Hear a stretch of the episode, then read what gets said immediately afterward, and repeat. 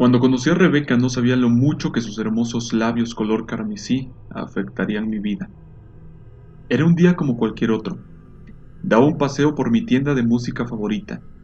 Y sí, ya sé que ir a una tienda donde vendiesen discos físicos es demasiado anticuado, pero siento una gran atracción por ese tipo de cosas, aunque sé que evidentemente es mucho más sencillo, barato y eficiente descargar todo de manera digital.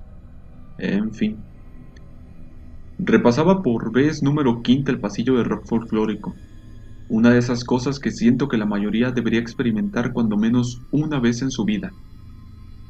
Pasaba mis manos entre los plásticos, una tecnología que me daba mucha pena saber que seguramente moriría mucho antes que yo. Y de la nada, y como quien no quiere la cosa, mientras en mis audífonos se reproducía la melodía celta del turno, la vi. La chica más perfecta que cualquier persona o deidad pudiese llegar a conocer en toda su vida. Vestía un pantalón color negro con una blusa verde opaco, cabello castaño oscuro bastante largo, le llegaría casi a la altura de la cintura, y un par de ojos que aparentaban mirar directamente hacia el interior de tu alma. Jamás, hasta ese momento, había logrado comprender del todo la frase, es a ella quien, un día, el diablo le vendió su alma. Le sonreí. Luego ella me sonrió, y como en un abrir y cerrar de ojos la vida daba vueltas a nuestro alrededor similar a una ligera brisa de marzo de la cual eres consciente, pero no ves. Un par de citas, un beso, luego sexo, conocer a sus padres, mudarnos juntos a adoptar un gato. Para cuando fui consciente de cómo transcurría el tiempo, ya me encontraba en el altar diciendo, sí, acepto. Mi vida no aparentaba poder ir a mejor, o al menos era lo que pensaba hasta aquella mañana. Recuerdo despertarme y sentirme totalmente cansado, como un corredor después de un maratón, algo que en definitiva no tendría nada de lógica que ocurriese al despertarme. Me reporté como enfermo ese día en el trabajo. Rebeca se quedó a cuidar por mí. A la mañana siguiente desperté algo mejor, sintiéndome con muchas más energías que el día anterior.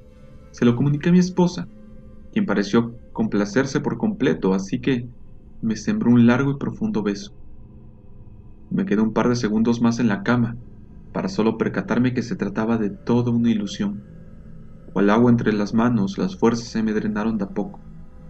Para cuando pude llamar a Rebeca, me sentía aún peor de lo que me había sentido el día anterior. Llamamos al doctor quien accedió a visitarme a casa. Una práctica ya no tan recurrente pero necesaria bajo estas circunstancias. Me hizo un chequeo de rutina, no pareció encontrar nada alarmante en principio. Sin embargo, si me lo preguntas, que una persona sana experimentase exactamente lo mismo que yo sin motivo aparente, era suficiente para alarmarse. Pero me dejó con indicaciones a la mar de simples y con una orden para realizarme estudios clínicos si mi estado continuase decayendo, mismos que me terminé haciendo mucho antes de lo que me hubiese gustado. Para mi mala fortuna, no mostraron nada. Con el paso de los días mi condición se volvía más precaria. Con cada tic, acompañado de su tac, dependía más de Rebeca para hacer las cosas más sencillas. El simple acto de comer se volvió todo una osadía. Cualquier otra mujer me habría soportado por lo menos una semana bajo esas circunstancias, pero no más. Pero ya no. Con gran amor y devoción me cuidaba día con día, y cada mañana junto con su noche era recompensado por un cálido beso en la frente de su parte. Al cabo de tres meses comencé a tener alucinaciones y sueños sumamente extraños, todos frutos del extremo cansancio que me implicaba el siquiera respirar con normalidad, aunque, de vez en cuando, uno que otro era demasiado real, demasiado vívido, sobre todo aquellos en los que escuchaba a Rebeca hablando en un extraño idioma que jamás lograba entender. Mis amigos y familiares dejaron de ir a visitarme con el tiempo. No los culpo para nada. No era grato verme tumbado en la cama, sin mencionar que hablar me agotaba en sobremanera, por lo que dejé de hacerlo. Las miradas y unos cuantos gestos eran mi única manera de expresarme. Me había convertido en un simple trozo de carne tumbado, más muerto que vivo la mayor parte del tiempo. Decenas de médicos hicieron una y otra vez las mismas preguntas.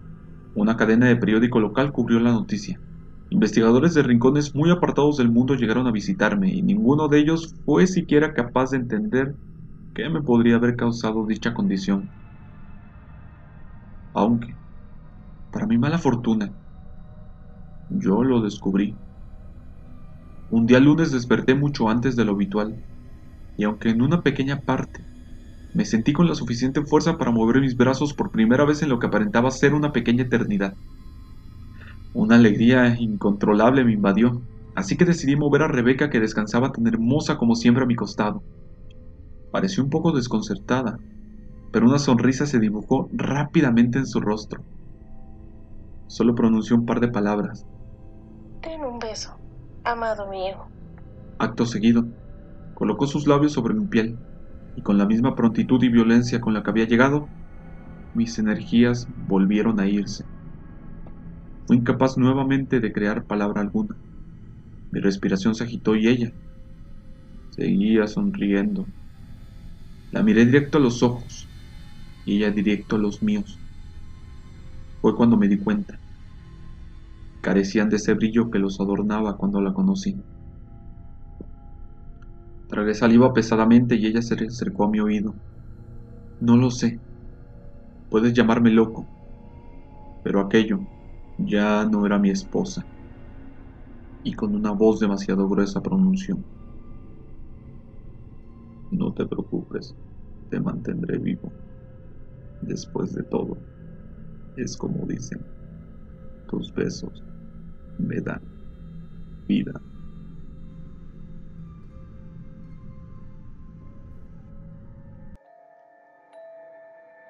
Hola, soy Eduardo Zamudio.